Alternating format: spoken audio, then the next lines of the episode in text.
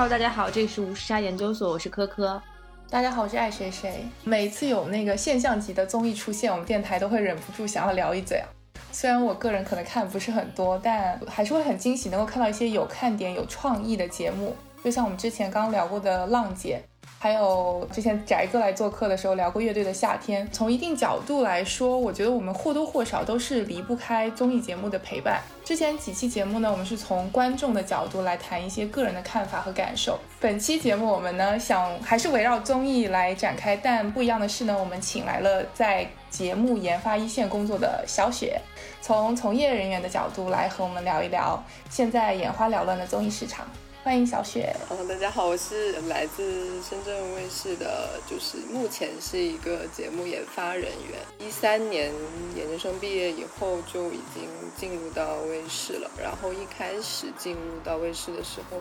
呃，我是去的节目组，然后当时是做节目组的节目导演。然后就有做过，比如说可能会有人看过的，比如说呃卫视之前比较红的节目《年代秀》啊，《男左女右》啊，嗯，然后后来就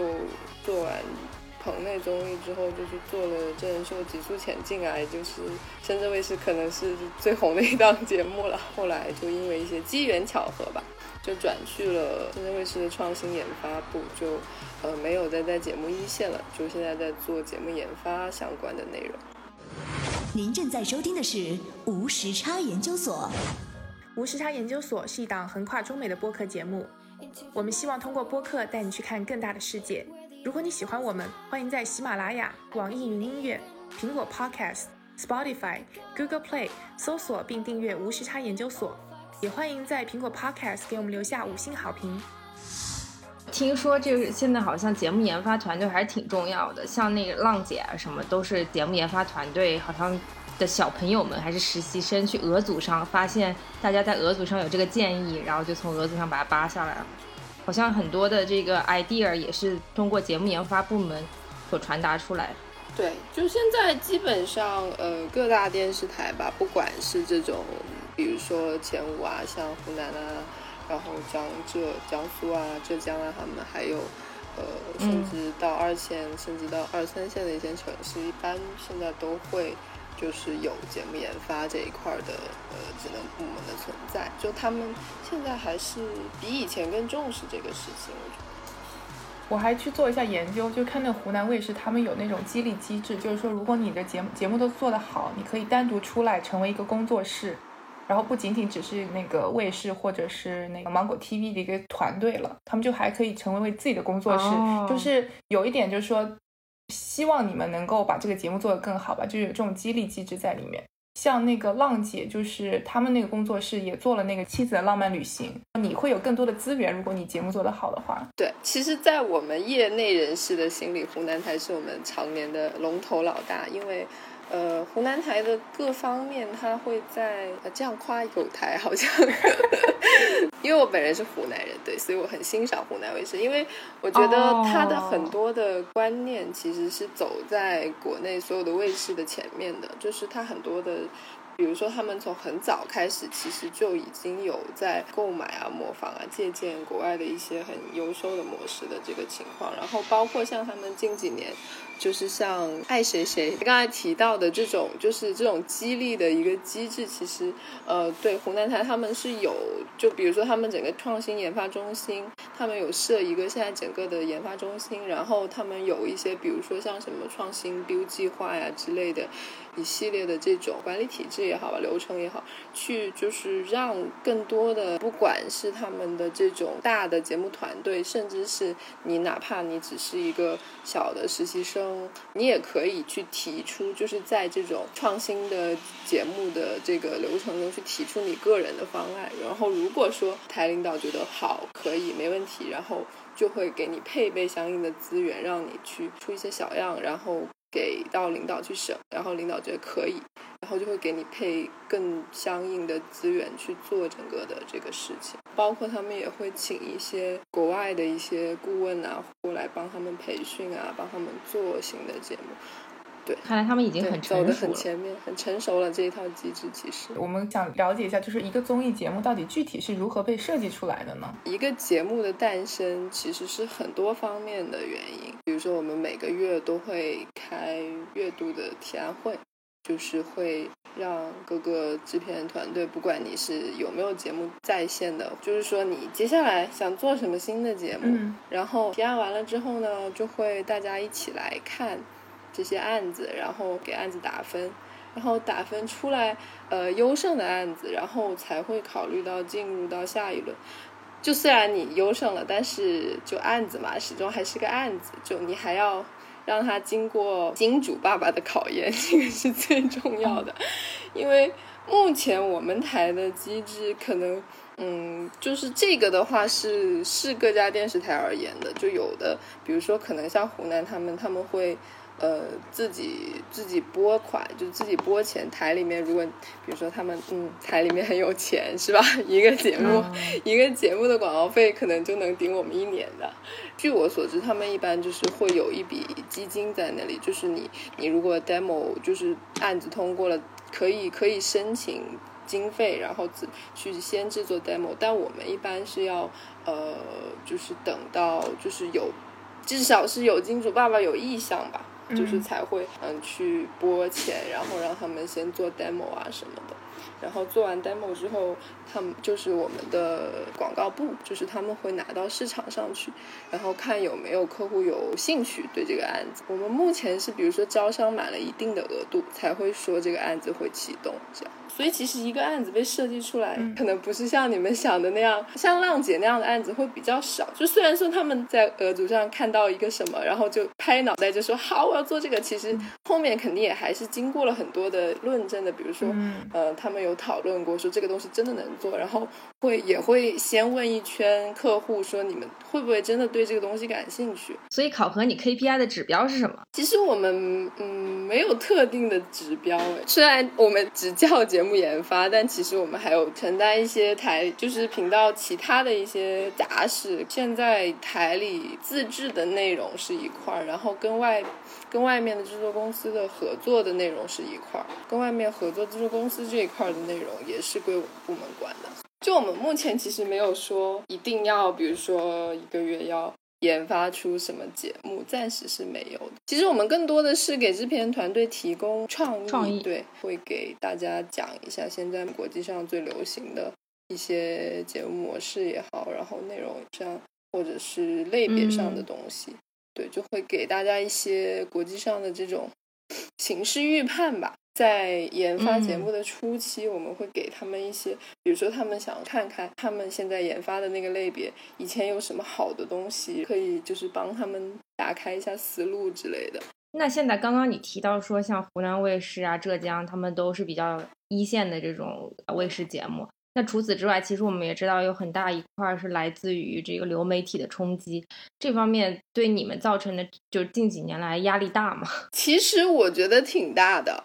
嗯，但是很多人会觉得说传统媒体始终是传统媒体，传统媒体最大的优势在于它的公信力。但是我觉得流媒体的，就是整个新媒体产业的加入，其实对我们冲击还是蛮大的。因为你像三巨头是吧，优爱腾他们，他们最大的优势就是比如说有钱 他们做节目可能就是。不是那么考虑成本，不像台里面会有很多的限制，嗯，就是因为我们毕竟是受到一定的管控的，但他们的话会松一点，我觉得各个各个层面上来说都会松一点。听下来就感觉就是说，即使有一个好的想法，但是你要经过很多不同部门的手。可能到最后跟你一开始的想法已经不一样了，因为还有金主爸爸资金的局限，没错。所以就是一个节目能够呈现到我们眼前，它其实是经历了很多坎坷的，不像你们想象的这么简单。对，那我们刚刚也稍微聊了一下，就是关于其和其他部门的对接啊、合作之类的。那节目研发部门具体的一天是怎么样的呢？听上去是一个非常好的差事，对，就看看节目，然后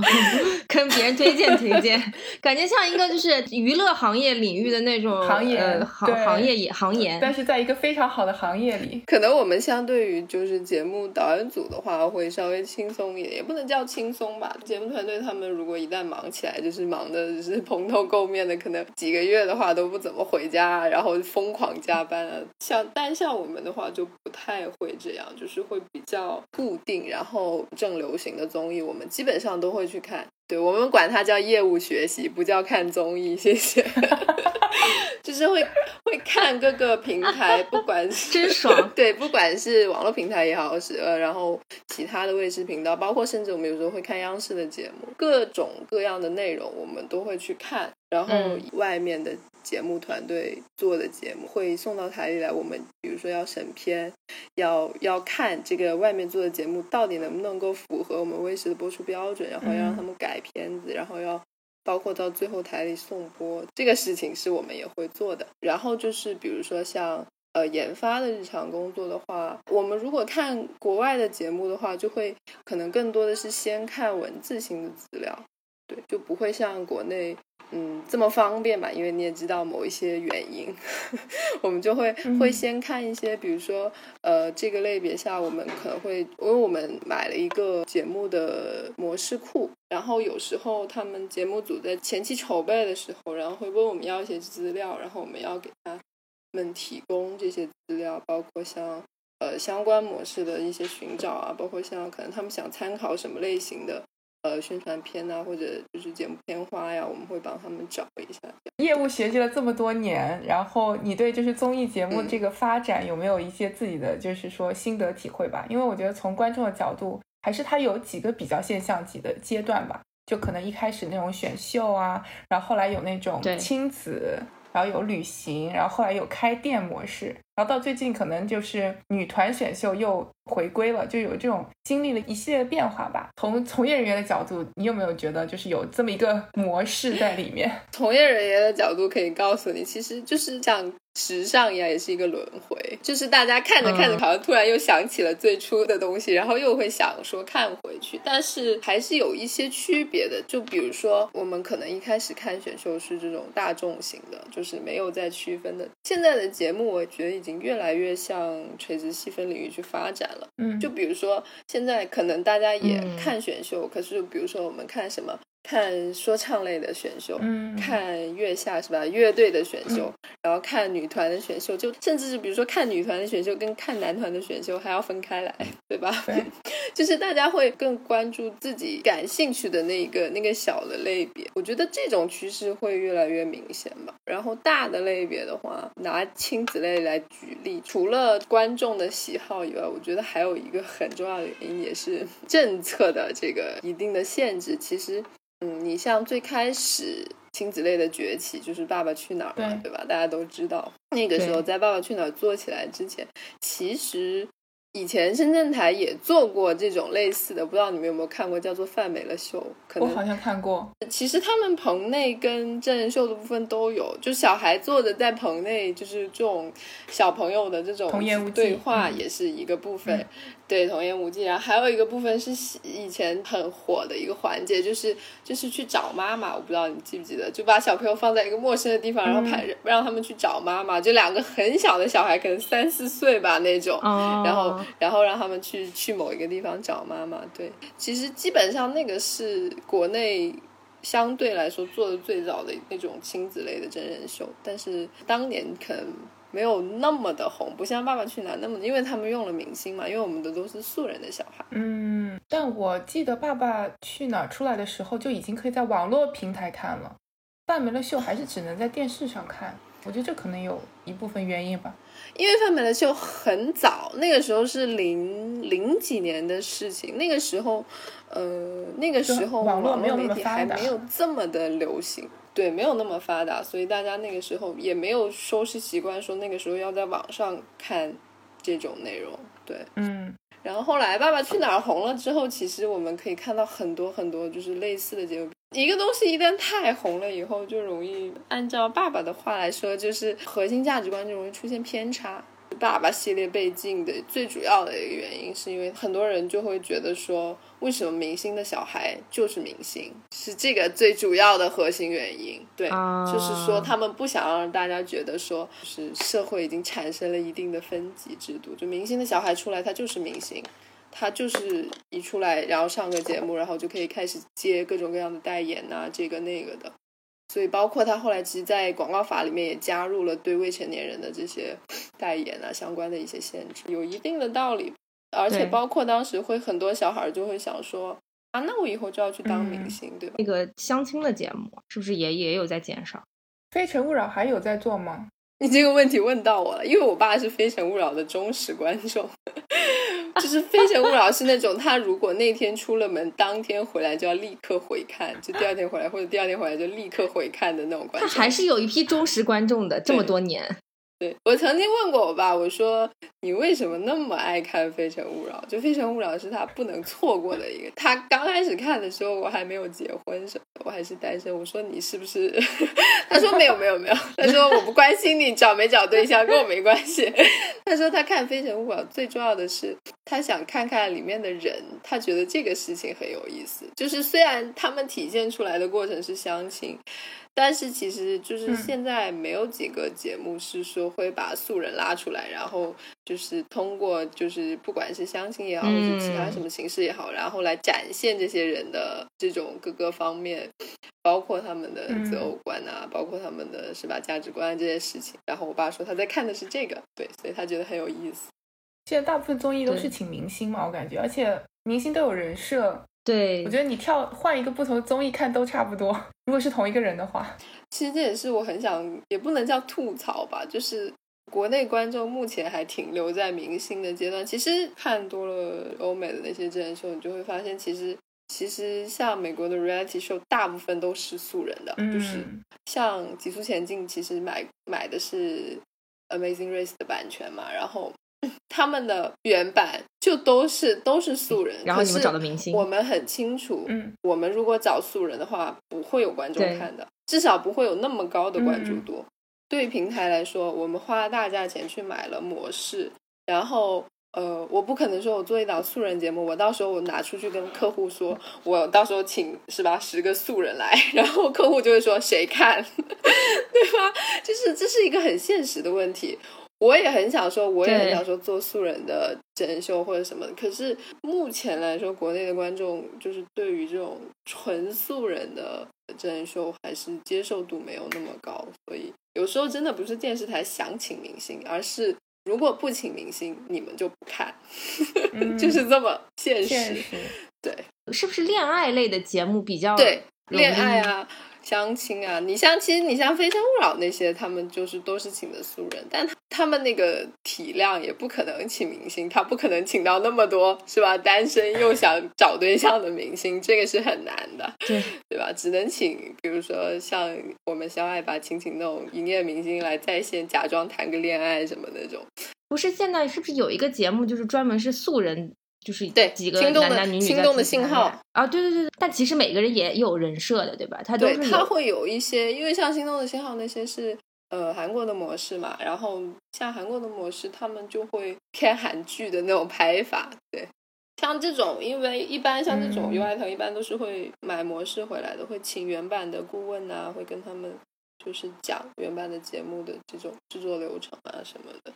哎，正好 Q 到我们下一个问题啊，就是我们还是引进了比较多韩国版权的综艺的，就也有网友在说那个罗英熙基本养活了那个中国一半的节目制作组 PD 然后 就是神人一样的存在。然后像之前那个《极限挑战》，其实也是买了韩国版权，然后就像你说的，他们那个制作组会跟过来，呃可能不一定是具体这个吧，跑男可能第一期有制作团队吧，就之类的。然后之后可能那个团队就没有跟了。然后那个节目就会垮掉，就是为什么会有这种情况呢？因为其实不管是电视也好，电影也好，他们整个影视产业发展的是比我们好很多的。韩国的电视业其实挺残酷的，就是因为嗯比如说他们有很多商业电视，他们做节目做 demo，然后会有一个他们会有辟出一个专门的时段，然后是这种试播节目的时段，就是你做了一个呃大概就是。呃，还可能不是那么成熟的节目，但是你可以先拿到那个电视台的那个试播时段去试播，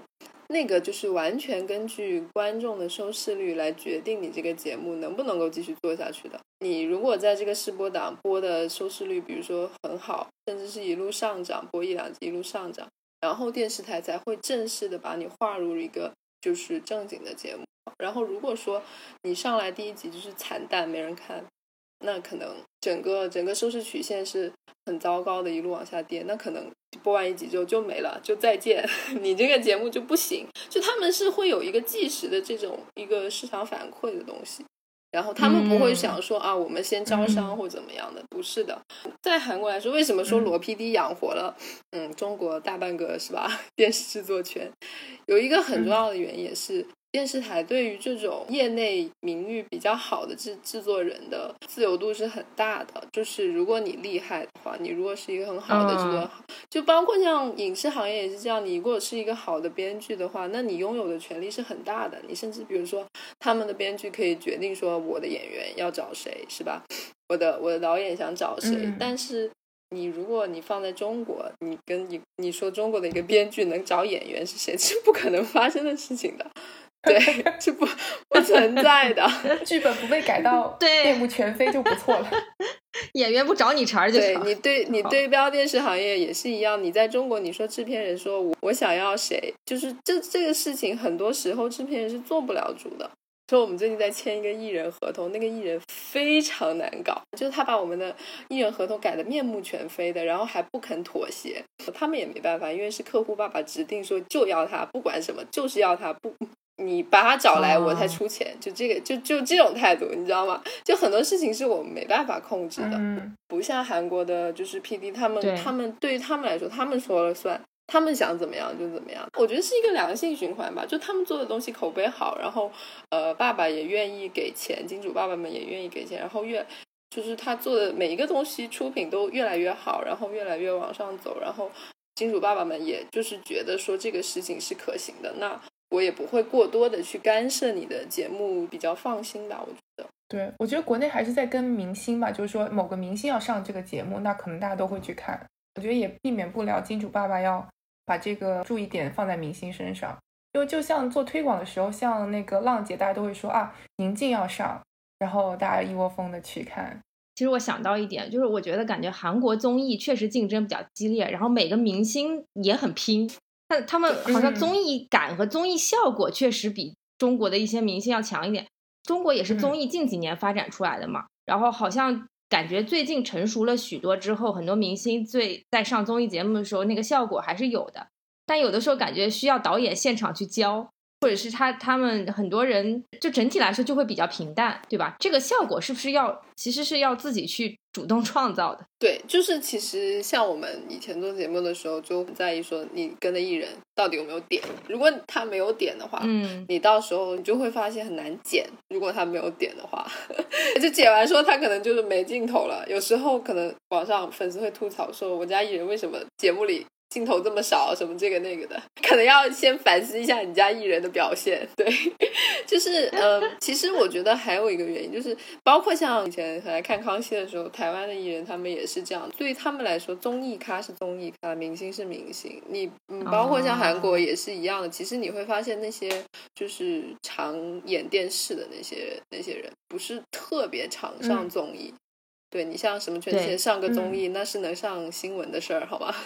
就他们的 他们的综艺咖跟明星是分的挺开的。就综艺咖这个事情，其实其实很多综艺咖都长得蛮抱歉，比如说像什么杨迪啊这种人，其实很多节目是很愿意请的，因为他们性价比很高，对他们便宜，可是他们又能有点。对于一个节目来说，尤其是现在，尤其是现在，呃，其实总局对于这种嘉宾的预算。也是卡的很死的，就是自从出了那些什么天价片酬啊那些事情之后，报酬这方面不能超过整个节目制作预算的百分之多少。对于导演组来说，那你肯定要想办法找一些又便宜。又好笑的人，对吧？你看请了一个很贵的，那你就你不能说你每个人都很贵，不是每个电视台都像像浙江他们那么有钱的。我想问另外一个问题啊，就是你可以看到说现在不管是从韩国引进的一些综艺啊，然后本土化之后，然后他们就会拍很多季嘛，然后甚至像现在《奔跑吧兄弟》都已经拍到我也不知道多少季了，反正就感觉很多年了。然后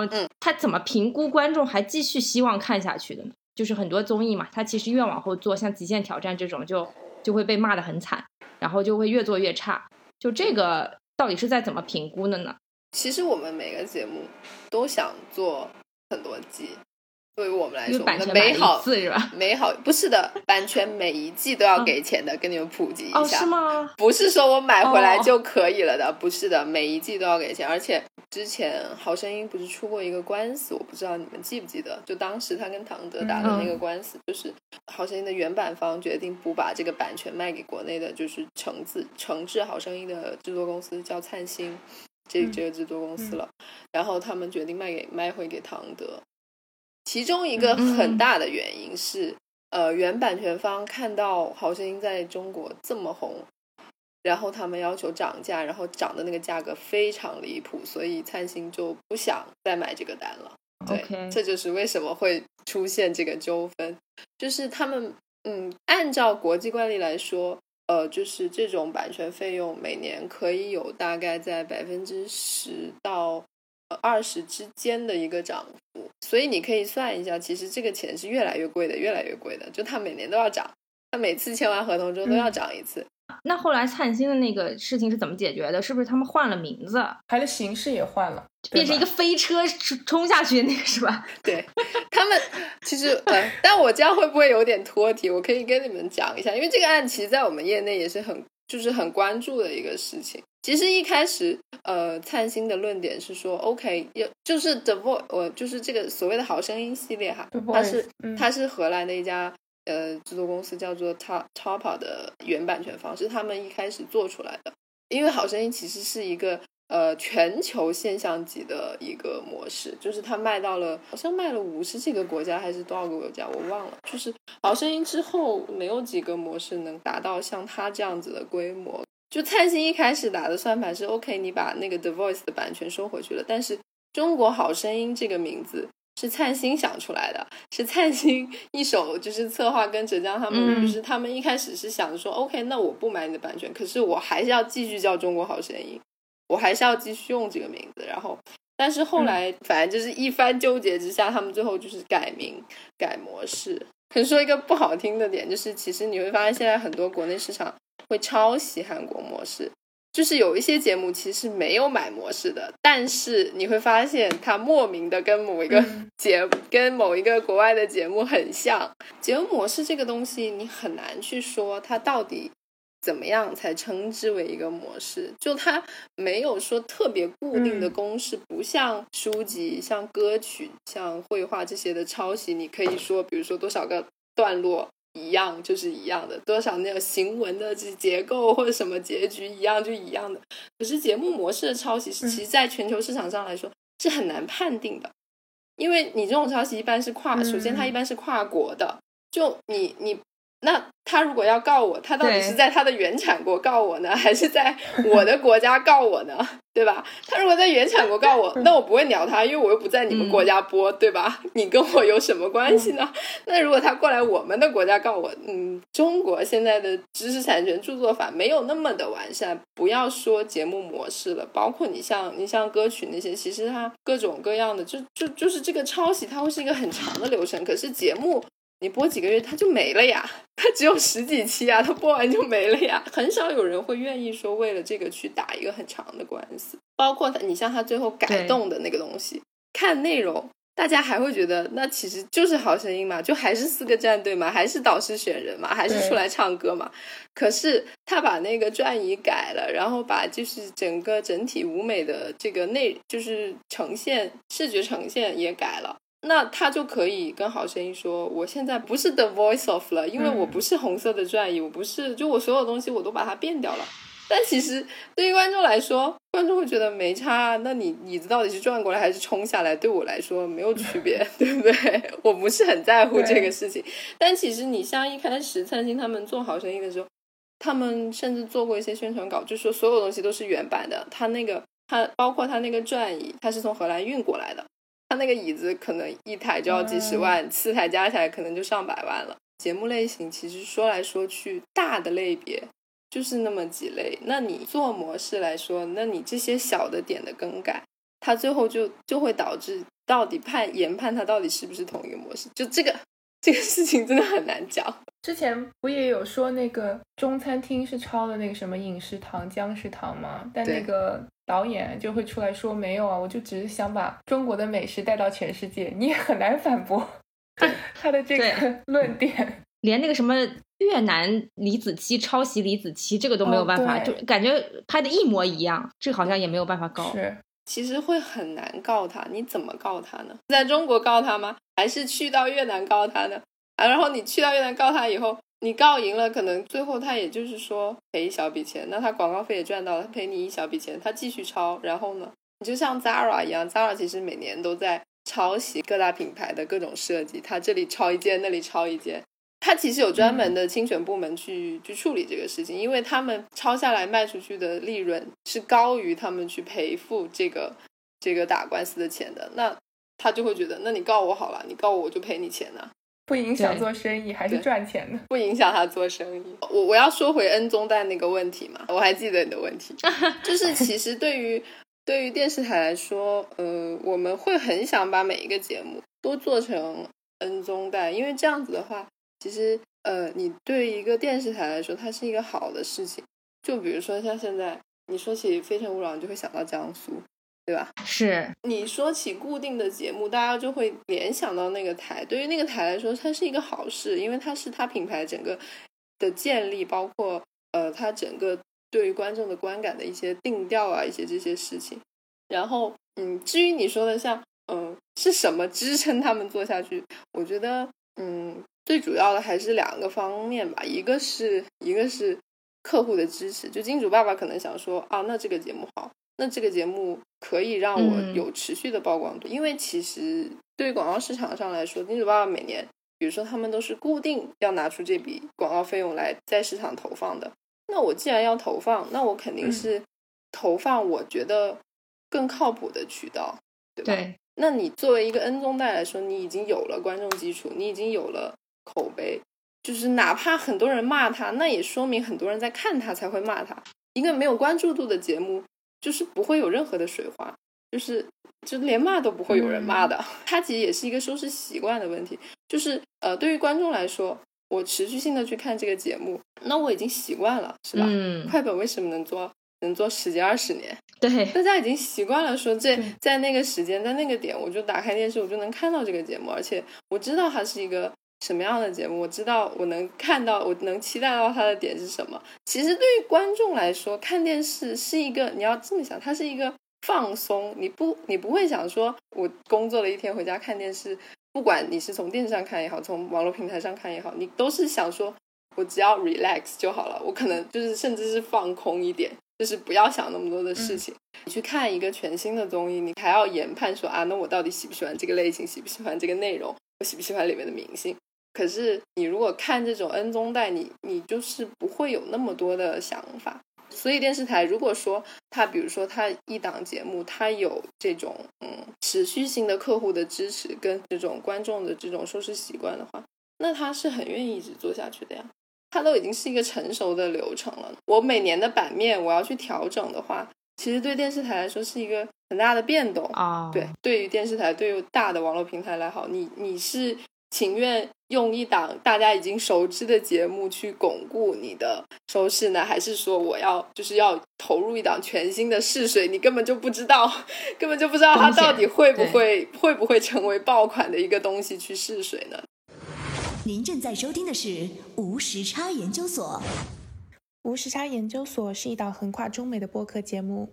我们分居在大洋两岸，邀请各行各业的同龄人一起讨论时下中美的诸多社会现象。虽然每周都要配合着时差，以远程连线的方式录制节目，但我们每周的更新无时差，因为我们知道每一期的认真对待都会传递给世界各地的你们。然而，我们还是希望能够有更多的机会可以一起直接面对面的聊天。如果你喜欢我们，欢迎扫描微信打赏码，或者使用爱发电给我们送来你的心意。你的每一份打赏都能为我们早日相见攒下一点机票钱。详情请见本期节目的文字介绍。谢谢大家。所以说到这里，观众到底喜欢看什么样的综艺节目呢？这个你们到现在搞清楚了没有？没有，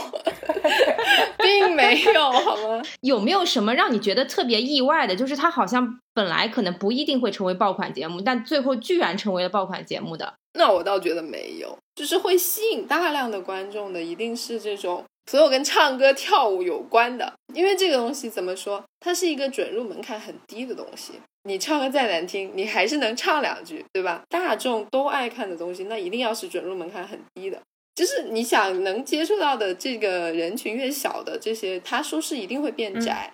它一定没有那么多人去关注。选秀为什么那么红？因为一开始的选秀谁都能去，对对吧？超级女生是吧？快乐女生是什么样的人？就海选的时候什么样的人都有，因为大家都觉得啊，我能行，You can you out，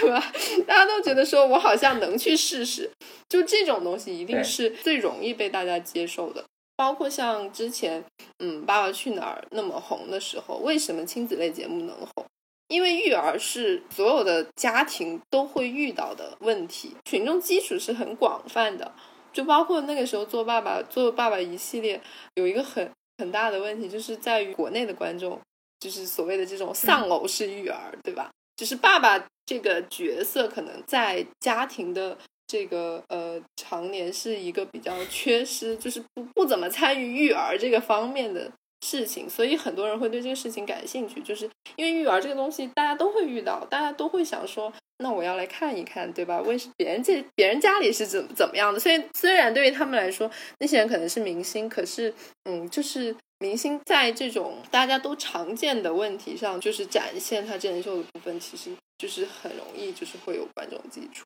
包括像相亲、嗯婚恋这种这种内容。对为什么观众喜欢看？因为你不结婚不生小孩，你总得要谈恋爱吧，对吧？你就算不谈恋爱，你就算不谈恋爱，你像现在现在很红的，像心动信号他们这种素人拍拖的这种过程，你总得要跟人交往吧，对吧？其实很多人在学习嗯说，哦、那我看这个节目，我可能可以学习说，那我到底要怎么去跟异性交往？我哪怕我不是为了谈恋爱，我可能只是为了扩大自己的交际圈。观众一定是想说这个东西是能够在生活中遇到的事情，才会想说去看，对。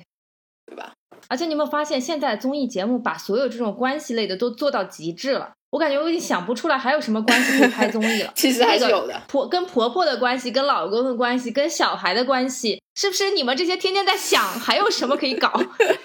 就是像我说的，就是一定是越来越垂直细分领域，就是不会，你以前可能不会看到这么多，以前可能只是大的，比如说像《非诚勿扰》，像这种就是大的，大家就是出来相相亲啊什么的这种。可是现在，尤其是近几年这种观察类的真人秀的这种崛起吧，就是大家会嗯越来越对这种别人生活里是怎么样的内容，就是会更感兴趣。我觉得也跟现在网络媒体的崛起有一定的关系，因为你像你像 SNS，它其实社交平台，它为了什么？不就是为了看别人的展示面嘛，看别人的生活嘛，对不对？对你为什么会去朋友圈点赞？因为你想知道你的朋友们在干什么。就是其实是一样的，只是只是那是一个大型朋友圈点赞现场，你大家看到说哦，原来这个这家人就是爸爸跟儿子都是不做家务的，跟我们家是一样的，没有区别，对吧？家里永远只有妈妈在忙，有什么事情永远只会喊妈妈，或者有什么事情只会喊说爸，我妈呢？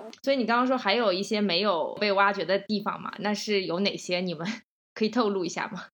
就我们看模式的话，其实国外是有很多很好的那种社会观察类的节目。其实有人做过，像广东卫视以前做过一档节目，是叫 What Would You Do？你会怎么做？他会设置一些议题，然后找专业的演员去演，然后去测试呃路人的反应。比如说，有一个小姑娘在一直被同桌的一个老男人劝酒，一直疯狂的让他喝酒。然后你如果是旁，然后那个小姑娘很明显的表现出了不哦情愿的姿态。你如果是旁边那桌的客人，你会不会去劝阻他们，或者是把那个小姑娘带到安全的地方？就是他们会设置很多这样的议题，然后让让就是去测试路人的反应。这样，其实以前湖南台好像也做过。不过你刚刚说到湖南卫视，我也想到那个《变形记》是属于什么类型的节目？它好像做了好久了。对，但其实《变形记》也是一个争议很大很大很大的节目，它现在是网播的。它好像已经快十几二十季了。对我可能是《变形记》第一批观众，我大言不惭的说，因为我记得我刚开始看《变形记》的时候，那个节目是刚出的，嗯，其实很多人对它非常的有意见，他大家就会说，就是你这样的一个节目，你传播了一一种怎么样的价值观呢？嗯、你让富家的小孩去农村里生活几天，他们出来该干嘛还是干嘛？因为其实这么多年来，有很多上过《变形记》的主人公他们在后来在网络平台做了各种各样的妖，是吧？就是现在有一些网红，他们都会在上面写出他是《变形记》的主人公，然后就是干一些奇奇怪怪的事情。更大的争议在于，你让那些农村的孩子去到城市，然后刺激到他们说啊，原来别人的生活是这个样子的。那他回到农村以后，对于他的心理落差是怎么样的呢？就是他会想说，我可能呃这辈子能不能够跨越这个阶级，能不能够拥有像别人那样的生活？就是对于就是对于农村孩子来说，这个心理冲击是没有办法去估量的。对，为什么别人的生活能是那个样子，我们家就是这个样子？但其实这些不是你们一开始设计时候会考量到的，就是我觉得也是整体在后期反观众反馈，然后整整个动态调整的过程。对，但其实我也不知道为什么这个节目到现在还在做，我也我也充满了疑惑，因为因为嗯，它其实传出过蛮多负面的，就是很多的，就是去参加的这些主人公会说。其实导演组对他们的操控是很严重的，就是会让他们就是去做一些表现啊什么的，可能他们本身并不想那样，但是大家就会威逼利用他们。你之前也是当过导演对吧？对，我之前在做节目导演，所以我就很想问，那你做导演的时候，对你的那些就是明星啊或者嘉宾有没有一些小剧本？其实我可以告诉你们，就就是这个事情，我觉得没什么好。不能讲的，就是剧本是肯定有的，但是剧本到什么程度？因为其实每一档综艺节目都是一定有台本的，不会有任何一档节目是没有台本的。哪怕你采访一个人，你前面也得有个稿子吧，对吧？你不可能说上来我就完全自由临场发挥，这个事情是很嗯不可能，就很少见的，在我们在我们这个行业来说，那。你这个稿子你能到什么程度？这个的话就是就是看导演的功力也好，包括你节目组对于整个节目的预设也好。就有的人可能有的节目，你像你像棚内的节目的话，可能就是会稿子会比较全一点，因为他会希望你整个节目的流程，因为棚内的节目其实是。有固定的流程的嘛？比如说我这个环节怎么样，那个环节怎么样，这然后下来一条条下来，它是一个固定的东西。以前的时候，导演组的话会先写台本，写完台本之后，你要跟经纪团队过，然后经纪团队过完以后要跟艺人过。我们写出来的稿子，他们也不一定认可的，就他们可能会说啊，那这个地方我不要讲，或者是这个地方我不想，我不想以一个这样子的形式。他们对于我们的稿子是有改动权的。就不是像你们想象的那么严，就算有人设，这么说吧，就算有人设，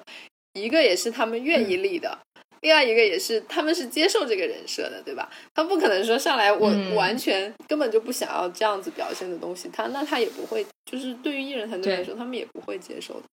到真人秀的方面，据说以前跑男第一季的时候是完全菠萝 PD 是连台词都给他们写的，但这个东西我们是没有看到的，对吧？我也不能说对他们就是有台词的。对于真人秀的内容来说，就是我们会写一些预设的东西，就是比如说像以前做极速前进的时候，你会通过一些环节的设置，因为像极速前进它会有任务卡呀，然后包包括有一些功能卡呀，就是我们会。我们会预判说，那我们在这个地方要放一个什么东西，去激发艺人，让他们可能会吵架，或者是可能会分化，可能大家会组内部的小团队去做一个这样子的事情。可是你最后，你呃艺人要怎么表现？那其实说到底还是他们他们自己的事情，因为他开机了就不受控制了。因为真对于真人秀来说，如果说你不断的去打断他，你节目效果录出来是会很差的。就真人秀为什么好看，是因为有很多临场的东西。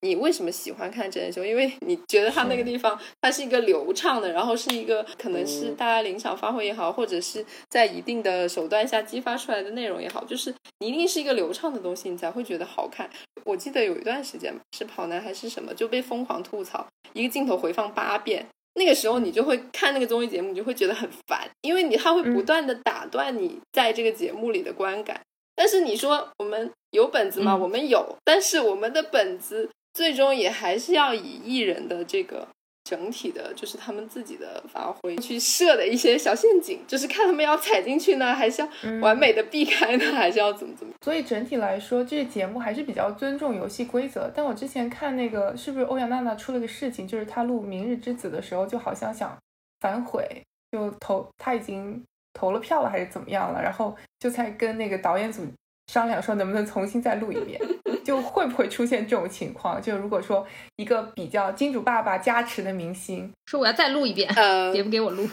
也是有可能的。其实就是你们很难想象节目录制现场能发生什么事情。比如说之前有一个很出名的，就是那个当时。歌手孙楠退赛吧，然后汪涵救场的那段视频，那那那个时候不是很红嘛？就说汪涵汪涵救场救的多么的显示出他不愧是一个多年的节目主持人的功底，因为他们当时那是一个直播节目，这就是为什么现在绝大多数的电视台都不做直播节目的原因，因为直播节目你根本没办法判断。你像欧阳娜娜，你为什么能看到她在现场说啊？那我能不能重新？再录一条，那也一定是节目组想要给你呈现的内容。可是你如果是一个节直播节目，你这个东西你就没办法掌控了，你根本不知道你的艺人或者是你的，哪怕是你的主持人，下一秒钟会在台上 干出什么事情来。那要是如果是很严重的事情，对于我们来说就是播出事故。所以你们现在能在能在节目中看到的事情，那一定是导演组想给你们呈现的。其实刚刚说到《极速前进》，我觉得《极速前进》里面也塑造了几对比较脍炙人口的 这个 couple 吧。我觉得至少就是也当时也，请问，请说出，请说出你最喜欢的 couple 好吗？那个啊，郭晶晶和他呃霍启刚啊，那个那个其实很好啊，对啊。就是当时他们是是你们有写好的，或者是人家确实是这样子的呢？我先说一下，其实郭晶晶的时候我已经没有在节目组了，我已经在节目研发了。对，但是但是因为节目组的节目组的导演有一部分是以前的同事，对，所以还是有聊过。郭晶晶跟霍启刚是真的挺甜的。郭晶晶跟霍启刚是我们去找他们，他们非常愿意参加这个节目。我忘了是郭晶晶还是霍启刚是这个原版节目的粉丝。他们就觉得他们很想来参加这个节目。对，其实《极速前进》有很多明星就是跟导演组表达过这个意愿，说我很想上《极速前进》。就《极速前进》对于他们来说是一个很有趣的节目。我跟你讲，我们甚至《极速前进》的导演组有一些导演是非常喜欢原版节目。然后觉得说，因为我们是国内的正版的节目，所以他们才愿意来当导演的。因为他们是原版的粉丝，他们毕生最大的愿望就是参加原版节目，可是参加不了，所以才来我们节目组当导演的。我知道好几个这样的人，真的。那为什么不做了呢？我觉得做的蛮好的，是做的挺好的。我们也很想继续做，可是金主爸爸们不肯投钱了呀。因为其实《极速前进》非常的贵，因为你想，它是一个全球跑的节目。其实你能看到现在很多的节目，如果是出，如果一旦出国的话，他们很多节目，你你们看那些旅行节目，他们都是去当地走一走、玩一玩、吃一吃，是吧？住住住酒店，那个节目就结束了。那那样子的节目，其实你从节目制作的节目制作的预算来说，你可以想象到他们预算不会有那么的高。纯观光类的东西，就是嗯，你就是最多就是出出整个节目组的这些住宿啊，什么吃住行啊，这种这这些东西就可以了。可是因为《极速前进》它是一个游戏竞技类的节目，就整个操作流程会变得很复杂，它会它会涉及到它我们在各个国家的地接啊，包括呃我游戏的测试啊，就我不可能说我。把嘉宾拉到那边，我就直接开录了，不可能的。我们导演组前期要去踩点，要去呃试各个节目的各个游戏的效果，甚至呃看我最最后场场地的确定，我可能有比如说我好几个备选的场地，然后我要去考虑说到底哪个场地更符合我这个游戏，然后到底我这个游戏要怎么设置才能才能达到一个最大化的效果。然后我跟你讲，在国外做做节目真的不像你们想象的那么简单，因为你们也可以知道，国外的人工是很贵的。只要出了中国，人工这个事情就变得不可控了。你在国内其实做节目，就因为尤其是当你有电视台的这个加持以后，会会相对来说简单一点。因为你你想你在国内，你要说你是电视台的，人家其实很愿意配合你。可是你一旦出了国，这嗯个事情就不是这个样子的了，就人家会觉得说你哪儿的，你从哪儿来的，跟我们有啥关系？我们当时，你像我当时做极速前进的时候，嗯，我们有一集是在迪拜，当时有一个 task 是是高空跳伞，我不知道你记不记得？有有有，对，就当时是李小鹏他们去跳的嘛。我们最后节目拍的不是我们最最初的场地选择，我们最初的场地选择是那个棕榈岛。我不知道你们应该应该应该有人知道吧？就是那个从从天上看是一个棕榈树的样子。跳过哎，对，然后我们我们最后放弃了那个点是为什么？当时在迪拜那个那个跳伞的项目是被一家公司垄断的，叫 Sky Dubai。然后他们当时因为知道我们要做这个节目，然后给我们开了一个非常可怕的价格，就是天价的一个场地费。就说因为你们要来，我们要封锁，趁火打劫我们要封锁整个场地，什么不拉不拉。我们说你们不用封锁啊，我们不需要你们封锁。然后他们就跟我们不拉不拉扯了半天，然后开了一个很可怕的价格，那个价格就连我们的地接，就是我们每个我们去到每个国家，每个国家我们都会找一个这种 facilitator，就是地接去去帮我们做很多事情，因为我们没办法说一直驻扎在那个国家嘛，我们只能通过地接先去做一些前期的工作。对然后那个地接就跟我们说，这个价格不可能的，你们别做了，太贵了，他们神经病，然后就一直跟我们吐槽他们那个公司，所以我们最后就换了那个跳的那个地点，就是在国外做节目会有很多你想象不到的问题会出现，所以反正总体最后制作制制作的预算很高，我只能说非常的高，所以节目很好看，我们也知道，但是就是嗯太难了，嗯，对。我还蛮喜欢，我真的还蛮喜欢那节目。还记得有一期在那个时代广场吧，当时我就是觉得哎挺厉害的这个协调能力，所以能跟着工作全世界到处玩，是不是很爽？我跟你讲，一点都不爽，真的一点都不爽。我记得私下里问过你这个问题，一点都不爽，我可以告诉你，一点都不爽。就是你出去玩是出去玩，出去玩跟出去工作根本就是两码事，你不要想了，不可能的。那一般在一个国家你们拍多久啊？其实很快的，拍的内容一两天啊就结束了。其实对我们来说，我觉得我们算慢的了，因为呃，极速前进的原版是不中断的，嗯原版的 point 是它一直跑，一直跑，一直跑，跑到终点为止，谁先到啊终点、谁就是冠军。因为他们的原版是有奖金的嘛，最先到达那个是有钱拿的。他为什么叫 Amazing Race？就是它是一个 race，它不会间断，它是一直在持续的行进的。但是中国版不是这样子的，因为明星的时间是很难凑的，明星不可能说给你空出一段、一整段时间，因为又不是拍戏，它只是一个综艺，所以我们当时的操作是可能会连续录一两个国家，然后会可能中间隔个隔个一两周，然后再去到下一站这样。所以每个国家也就停留一两天。其实，在每一个国家，为什么只录一两天？因为它始终还是一个 race 嘛。就它虽然是在你们看来是一个国家，可是在我们看来，它只是一个赛段。播两三期都还在同一个国家的观众看上去也会觉得怪怪的。其实我们拍起来是很快的，因为嗯，你你们可能没办法想象，就是那些虽然是明星，但是明星一旦就是进入状态以后，他们超拼的。我跟你讲，什么什么哪里受伤了，根本就不想管，根本不想停下来。本来想说，比如说他们有时候就是可能有些人就是受到一些小的擦伤什么的，想停下来让让队医给他们处理一下。他们有时候都觉得不要浪费我的时间，你不要来，你不要来，你不要叫我停下来。就他们很拼的，他们如果真的进入到、那个、不想被淘汰，对他们就会觉得说我不要跑到最后，我一定要跑在前面。你像郭晶晶他们就是这样子的，他们就是说。来这个节目就是就是就是为了想拿冠军的，因为郭晶晶本来就是运动员嘛，就他们会有这种竞技的精神在在里面，他们就会觉得说，那我来参加这个节目，嗯我就是想要拿冠军的。我为什么？如果我我跑得很慢，我来干嘛？对吧？所以你们那个选人的标准是什么？就是为什么会选这些队？其实有很多记忆犹新的嘛，张铁林和他女儿啊，对对有，对，那是第一季的时候。然后有，那反正李小鹏和他老婆嘛，钟汉良跟他妹妹也是第一季的。我们选人的话，一般会选几对比较大咖的，就是观众看到名单，他们就想要看的。第二季的时候有刘翔，第三季的时候有郭晶晶，郭晶晶跟她老公，还有金星，然后对，还有金星跟她老公。第四季的时候有范冰冰，就是会有一些这种大咖，就是会让你看到名字，你就会想说。嗯，嗯你就会想说啊，那我要看这个节目。然后还有一些就是因为其实《极速前进》原版的呃，还有一个很重要的点就是他们的参赛选手都是有关系在的，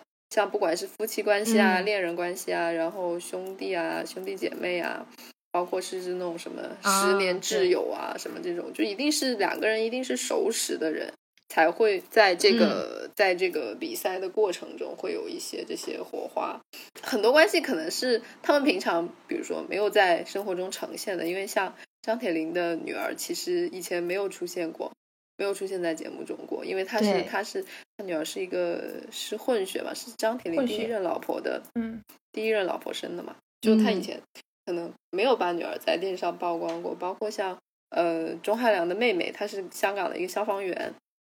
这个事情也是没有人知道的，哦对对对在在上我们节目之前，就是我们嗯会希望呈现，一个是呈现就是。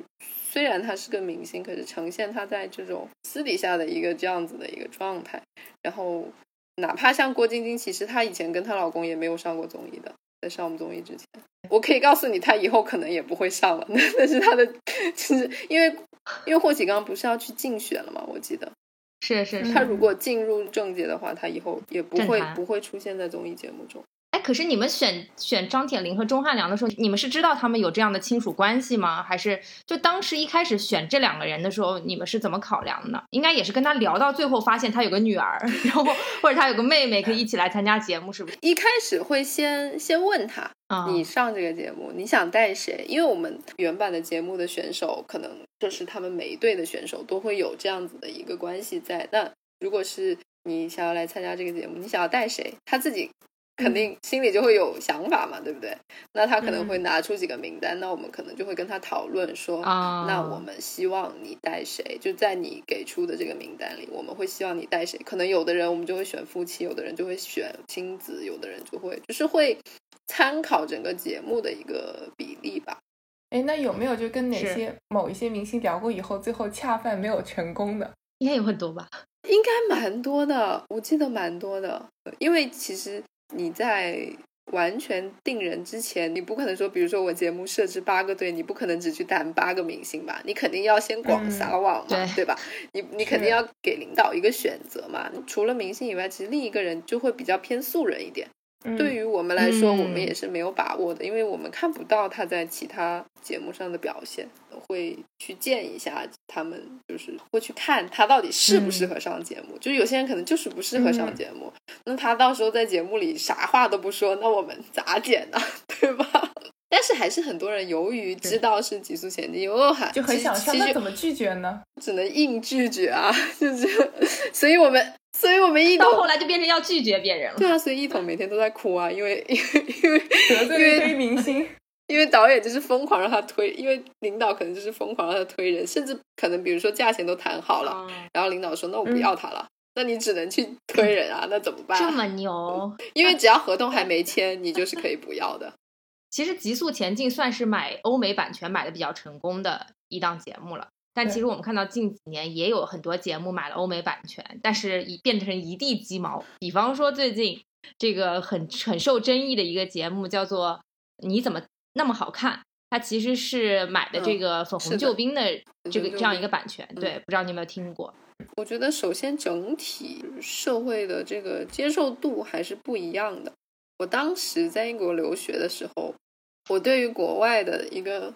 最大的一个感受吧，就是觉得我觉得是，我觉得应该是自由，就是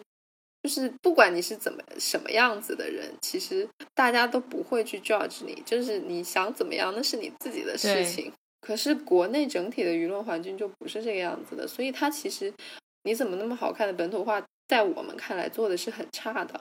其实这个节目可以做得好看，但是在这个研判国内的整个文化舆论环境下，再再去做这个节目，我觉得节目对于他们那个节目来说，他们的节目制作团队是失败的，就是他们没有在考虑整个国内的舆论环境也好啊，甚至他们只会觉得说啊，那我只要呈现，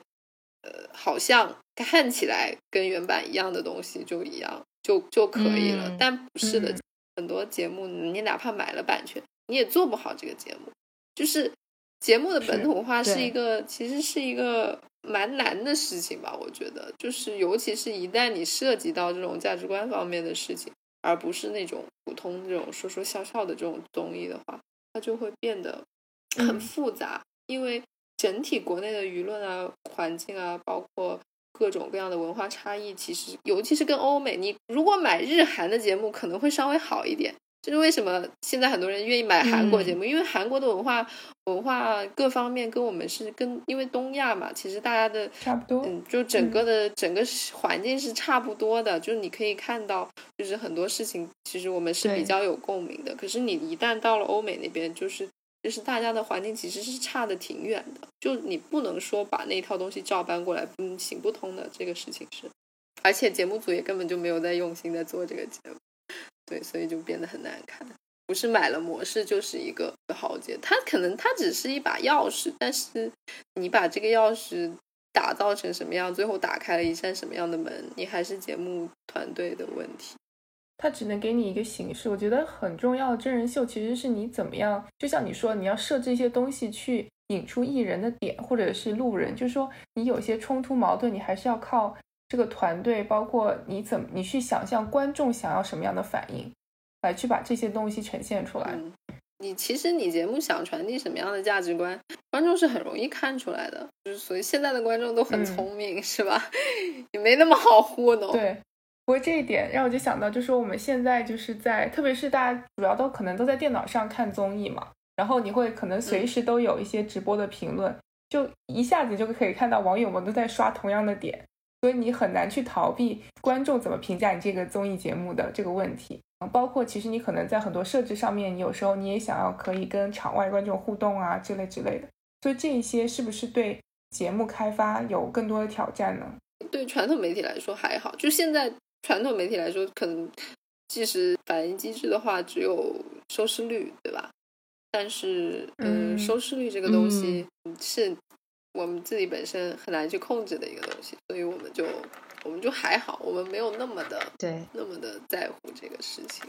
还是会去收集了。因为我们像我们的宣推部那些，他们会还是会去看节目的舆论是怎么样的，就是会会去收集观众的这些评价，还是会有在做这样的工作的。我觉得最后要问一个非常非常关键问题，可能也是大家听众朋友们宏大的问题，非常好奇的，就是综艺节目的下一个风口到底是什么？下一个风口，我们也想知道在哪里。趋势是什么？我们也想知道在哪里，我们就可以站在风口上，好吗？变成一只会飞的猪。我觉得综艺市场一定是越来越蓬勃的，但是风口在哪里？说真的，所有的业内人士都想知道，谁不想站在风口上，对吧？谁不想被吹起来呀，对吧？但我很好奇，你觉得就是国内会不会也像就是韩国一样搞那种试播？我觉得那个形式好像能够帮助大家找到下一个点，因为有时候你可能你想象的好综艺跟观众想看的好综艺差蛮多的，就是也不是说差蛮多吧，就是你还是要去试。其实有的台有在做，据我所知，你像像湖南台，他们之前有在下午时段开排播出来，然后给给他的就是一些这种所谓的试新的这些节目，这个。还有一个很大的问题是在于，就是整个电视电视行业的这种运行机制上来说，因为韩国他们就除了比如说除了国有电视台，他们还有这种商业电视台，商业电视台是自负盈亏的，那他们就可以去做这个事情，就是他们就是完全是在市场化的运营下。可是，呃，国内来说，所有的卫视都一定是在政府也好，在体制内的这个这个事情，那我们去做这个事情就会变得不是那么的简单。不是说我想做就做的，只是会有一些嗯政策上也好啊，各各方面的限制。我们就算想做这个事情的话，也就是跟他们考量的出发点是不一样的吧。所以这个价值百万的问题还是没有答案。而且感觉就是资金量，还有这个就是 就是资金充足的问题，好像很多现象级的综艺并没有办法诞生在就是这种传统媒体上了。就越可能越来越比较难诞生在传统媒体上，整体的国际的电就全球的电视市场现象级的东西是越来越难诞生了。不管是诞生在电视媒体也好，诞生在网络媒体也好，这整个整个趋势就是越来越难诞生了。大家就是想看的东西越来越细，就越来越难说有一个节目会能受到所有的。再也不可能有超女。对，但超女那年就是我们能看的综艺选择没有那么多。你说超女重新来过，对对我觉得也不一定有那么多人会看，她也不一定能那么红对的。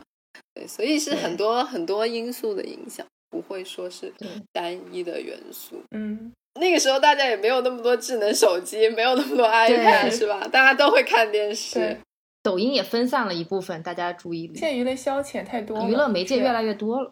你现在就算是看综艺，很多人都会快进看的，哦，对啊，一点五倍速倍速还要跳，对对对对对对，跟我们审片一样。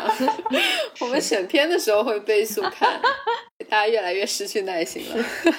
哦，我前两天看那个江苏卫视，好像还搞了个什么蒙面街舞。他们不是蒙面系列搞的，就是还他们觉得自己搞得很成功，然后开始搞了个什么蒙面街舞，想说这蒙什么面呢？哎怎，么跟北京电视台跨界系列一样？对，蒙面哥好像今年在去年吧，去年在美国非常红啊。哎，等一下，这个模式是我们自己做的是吗？不是然后引到了美国去。不是，那是一个哦韩国模式。美国也是买的韩国的，哦但美国做的很成功。他们好像是 NBC 做的吧，还是哪儿？我有点忘了。他们把那个面具做的非常的华丽，然后整整体的舞 舞美视觉设计都很好。然后他们那个模式去年在美国哦特别红。对，但韩国模式这些年还是还是很厉害的，就是因为你想，他能对他能对西方国家反输出这个事情是很厉害的。对，那咱们有没有自己做的比较成功的，然后卖给国外的呢？有一些，但是就